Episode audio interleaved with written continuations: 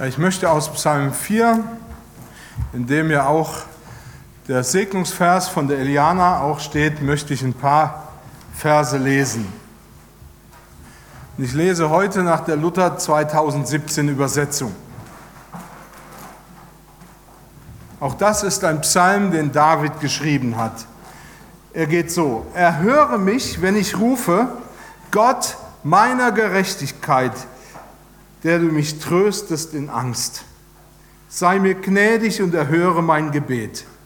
Ihr Herren, wie lange soll meine Ehre geschändet werden? Wie lange habt ihr das Eitle so lieb und die Lüge so gern? Und jetzt kommt's, erkennt doch, dass der Herr seine Heiligen wunderbar führt. Der Herr hört, wenn ich ihn anrufe.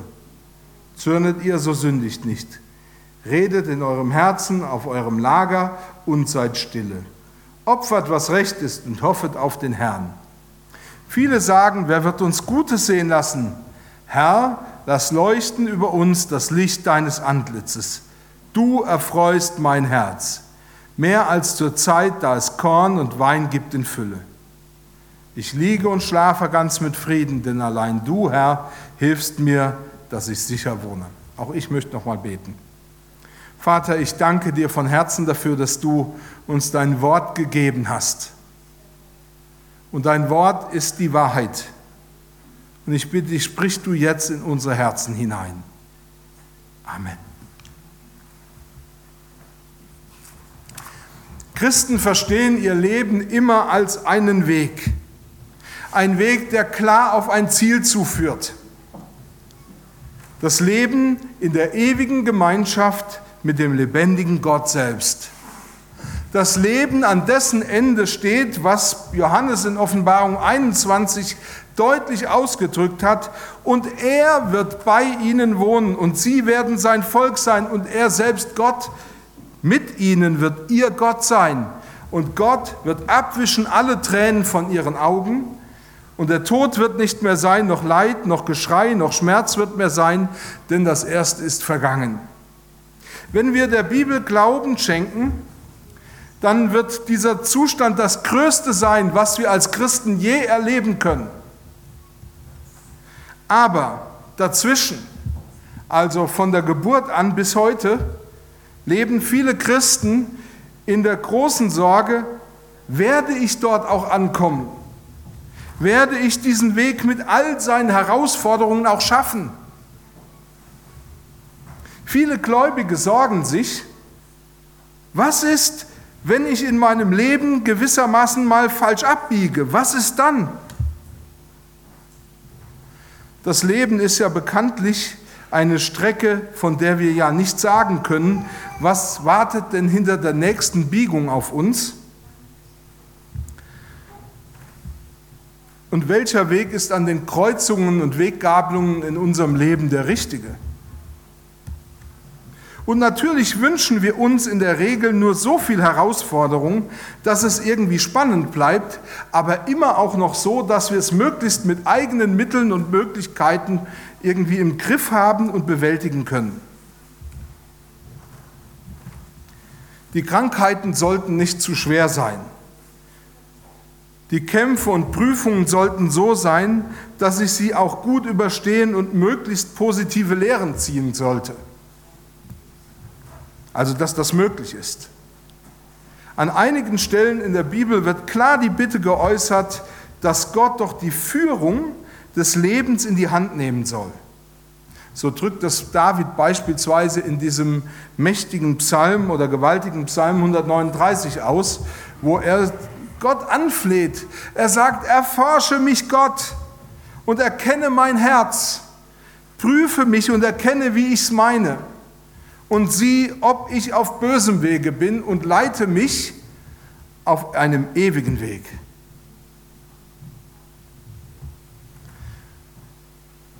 Auf dem Weg zur ewigen Gemeinschaft mit Gott. Dort, wo ich endlich wirklich Frieden und innere Ruhe erfahren werde, brauche ich einen Führer, einen Hirten oder einen Lehrer, der mir hilft, den richtigen Weg im Leben einzuschlagen der mich zurückholt, wenn ich mich verlaufe oder versteige.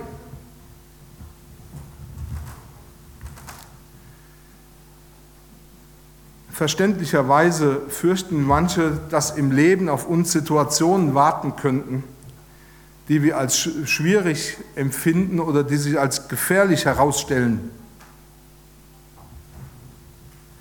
Dinge, mit denen wir nicht fertig werden.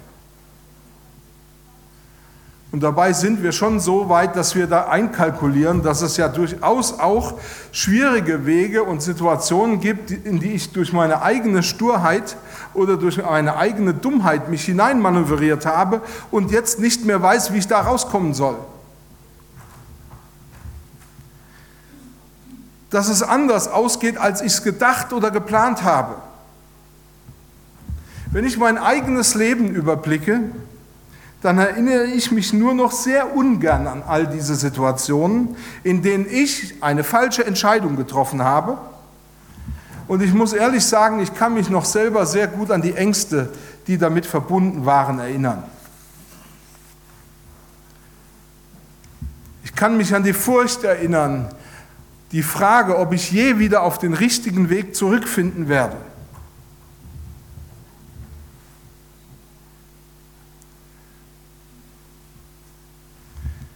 Wir haben heute die große Freude erlebt, ein kleines Kind, nämlich Iliana, zu segnen und Pia taufen zu dürfen. Zwei ganz junge Menschen, die ihr Leben noch vor sich haben. Auch sie haben noch alle Möglichkeiten vor sich. Sie können sowohl gute Wege einschlagen als auch eigene Dummheiten begehen. Und all diejenigen, die ein bisschen älter sind, werden sich das ja so denken können. Die wissen nämlich auch, dass auch das Leben der beiden wahrscheinlich keinen total geradlinigen Weg verlaufen wird. Auch sie werden die Tiefen und die Höhen des Lebens kennenlernen. Und trotzdem wissen wir auch, dass es im Leben wichtig ist, eine entscheidende Weiche zu stellen, damit sie trotz allem, trotz allen Herausforderungen, trotz all dem, was vielleicht auf ihrem Lebensweg wartet, zu dem guten Ziel gelangen, nämlich zu Jesus Christus und zu seiner Gemeinschaft. Und diese Weichenstellung ist gewissermaßen eine Entscheidung, die Entscheidung für ein Leben mit dem lebendigen Gott, und seinem Sohn Jesus Christus zu leben und sich von ihm und durch den Heiligen Geist führen zu lassen. Pia hat sich taufen lassen, weil sie trotz ihres jungen Alters verstanden hat, es ist wichtig, das eigene Leben ganz Jesus anzuvertrauen. Und Jenny und Matthias, ihr beiden habt ja eure Eliana bewusst heute hier hergebracht, um sie diesem Herrn anzuvertrauen und sie segnen zu lassen, damit sie unter seiner Leitung und Führung aufwachsen kann. Segnen bedeutet ja auch, ich führe mein Leben vor dem Angesicht des lebendigen Gottes, der sich mir voll und mit seiner ganzen Liebe zuwendet. Und ihr habt ihr damit einen wirklich guten Dienst erwiesen. Denn gerade in diesem Psalm 4 drückt David aus, dass Gott diejenigen, die zu ihm gehören, führt und hört. Und ich möchte jetzt darauf noch ganz kurz eingehen. Das Erste, was ich mit euch bedenken will, der Herr führt wunderbar. Erkennt doch, dass der Herr seine Heiligen wunderbar führt. Der Herr hört, wenn ich ihn anrufe. David hat diesen vierten Psalm nicht einfach aus einer Feierabendlaune herausgeschrieben, weil er dachte, ach, ich habe jetzt schon länger nichts mehr geschrieben, ich muss mich unbedingt in Erinnerung bringen, also schreibe ich jetzt diesen Psalm. Sondern er dachte, mein Volk soll sich einen Grundsatz tief ins Herz einprägen lassen. Und dieser Grundsatz oder dieses Grundprinzip lautet, der Herr führt wunderbar. Gott kann gar nicht anders als gut führen. Jesus selber sagt, warum das so ist. Er sagt nämlich, denn der Vater ist gut, Gott ist gut. Er will für uns das Allerbeste. Die ewig bestehende Gemeinschaft, die auf ewig andauernde Beziehung mit ihm. Das ist das Beste für uns. Das ist wirklich erfüllend. Dort findest du wirklich Frieden. Diesen Zustand der inneren Erfüllung und Ruhe, unabhängig von dem, was gerade im Außen um uns herum los ist. Das ist eigentlich eines der großen Geheimnisse, die Gott in unser Leben hineinbringt. Frieden und Ruhe. Er kann das schaffen, obwohl äußerlich in unserem Leben alles in Unruhe und Unfrieden ist. Und es ist eine großartige Eigenschaft, wenn wir Menschen kennenlernen, die eine tiefe innere Ruhe haben, die in Situationen, die für andere stressig sind, die Ruhe bewahren und den inneren Frieden nicht verlieren. Ihr wisst ja, dass ich Passivsportler bin, das wisst ihr ja.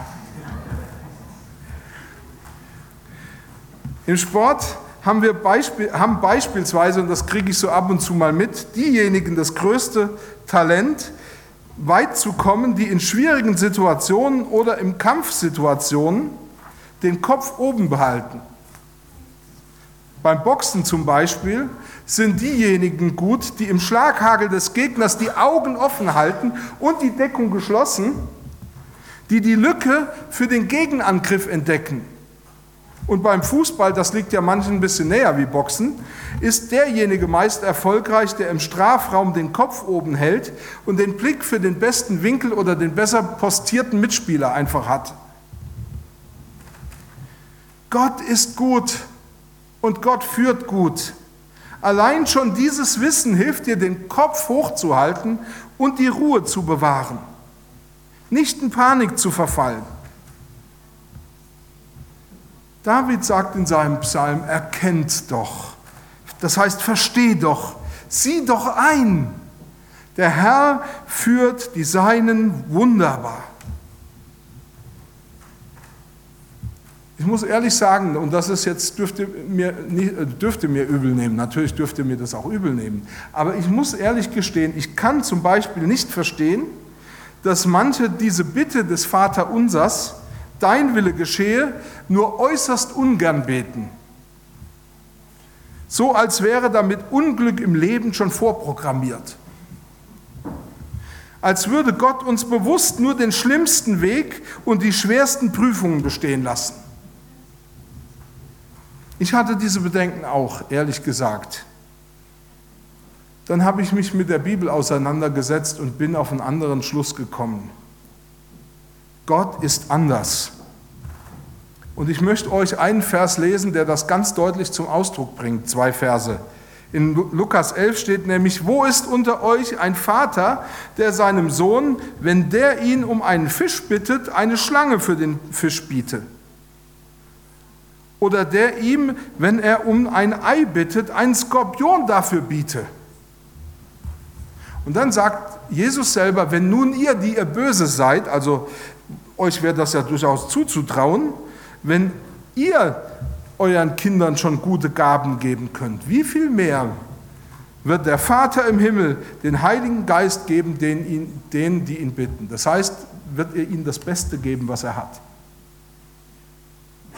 Wir haben als Familie schon einige schwere Jahre hinter uns. Jahre, in denen ich persönlich oft verzweifelt war, Jahre, in denen ich auch selber mit Gott gehadert habe und gekämpft habe, weil ich überhaupt nicht damit einverstanden war, wie Gott uns im Leben führt. Auch heute ist manches nicht immer leicht oder einfach, aber das kennt ihr ja auch. Das ist ja nicht nur, das habe ich ja nicht alleine, das habt ihr ja auch. Und trotzdem musste ich irgendwann erkennen und verstehen, je eher ich Gott die Führung über mein Leben und das meiner Familie übergebe, umso besser ist es. Ich muss loslassen, denn es stimmt, der Herr führt seine Heiligen wunderbar. Wenn wir mit wunderbar meinen, ohne Kampf, ohne Krankheit, ohne Schmerzen, dann muss ich euch enttäuschen. Das ist damit nicht gemeint. Wenn wir mit wunderbar aber meinen, durch allen Kampf, durch alle Krankheit und durch alle Schmerzen hindurch, dann verstehen wir das richtig. David erfährt, und ob ich schon wanderte im finstern Tal, fürchte ich kein Unglück, denn du bist bei mir, dein Stecken und Stab trösten mich. Und Paulus erfährt aus demselben Grund, lasst dir an meiner Gnade genügen, denn meine Kraft ist in den Schwachen mächtig. Wünschen wir diesen beiden Kindern ein leichtes und erfülltes Leben? Ja, von ganzem Herzen. Würden ihr mir doch zustimmen, oder? Wünschen wir ihnen aber auch, dass der Herr sie durch alle Lebensherausforderungen gut führt? Ja, noch viel mehr. Das wünschen wir ihnen von ganzem Herzen. Der Weg zu Gottes Führung und diesem inneren Frieden ist der, wenn ich mich ihm hingebe und mich allein seiner Führung überlasse. Jetzt noch einen ganz kurzen Gedanken. Er hört mich, wenn ich rufe. Erkennt doch, dass der Herr seine Heiligen wunderbar führt. Der Herr hört, wenn ich ihn anrufe. Vor kurzem musste ich mich mal wieder mit dem Thema Autoversicherung auseinandersetzen. Und wenn man sich die so verschiedenen Angebote anschaut, dann merkt man ganz schnell, dass es einen Basic-Tarif gibt und dann gibt es noch den Comfort Eco Plus Tarif oder wie diese Dinge heißen. Also Basic heißt oder Basistarif heißt absolute Grundversorgung. Da, wenn mir da ein Stück Wild ins Auto läuft, dann passiert gar nichts. Das ist nämlich nicht abgedeckt. Aber wenn ich so einen Plusvertrag aushandle, dann kriege ich tausendfach mehr. Ein Leihauto bei einem Unfall oder einen goldenen Löffel oder was weiß ich noch alles. Natürlich wissen wir auch, dass das mehr kostet. Aber wisst ihr, mein Gott ist da ganz anders. Paulus schrieb den Ephesern, Gelobt sei Gott, der Vater unseres Herrn Jesus Christus, der uns gesegnet hat mit allem geistlichem Segen im Himmel durch Jesus Christus. Und er macht deutlich, durch Jesus Christus habe ich alles bekommen und werde in, ich an allem beteiligt, was Gott gehört. Da gibt es kein Christsein Basic oder Christsein Eco äh, Plus, was weiß ich, Komforttarif. Wenn ich mich und mein Leben seiner wunderbaren Führung überlasse, darf ich wissen, der Herr hört mich, wenn ich ihn anrufe. Wie oft hat mich das schon getröstet, dass ich erkannte, Gott führt mich wunderbar. Er hat einen Plan für mein Leben, der aufgehen wird. Ich mag manchmal befürchten, dass aus dem Chaos meines Lebens selbst Gott nicht mehr herausfindet. Aber er tut es dennoch. Und ich darf wissen, er hört mich, wenn ich ihn anrufe. Selbst in den schwierigsten Situationen meines Lebens kam ich gewissermaßen aus dem Beten gar nicht mehr heraus. Manchmal habe ich nur noch einzelne Sätze gestammelt. Und beruhigt hat mich, wenn ich mir bewusst gemacht habe, er hört, wenn ich ihn anrufe. Ich bin nicht aus seinem Blickfeld verschwunden. Ich bin an allem beteiligt. Gerade wenn wir unsere Kinder heute auf unsere Kinder blicken und sehen, dass die ja noch ein langes Leben, so Gott will, vor sich haben, dann kommen uns vielleicht manchmal Zweifel und Sorgen, ob ihnen auch alle, mit ihnen auch, auch alles recht wird wenn wir ihr Leben und später auch sie ihr Leben selbst Jesus Christus anvertraut haben, werden sie erfahren, Gott wird uns nie allein lassen. Warum? Er hat sogar seinen Engeln befohlen, dass sie über uns sind, um uns zu schützen. Und er hört, wenn wir sie rufen, wenn wir ihn rufen. Und selbst wenn die Antwort Gottes nicht so ausfällt, wie ich das vielleicht gerne hätte oder erbeten oder erhofft habe, so darf ich dennoch gewiss sein, Gott führt seine Heiligen wunderbar.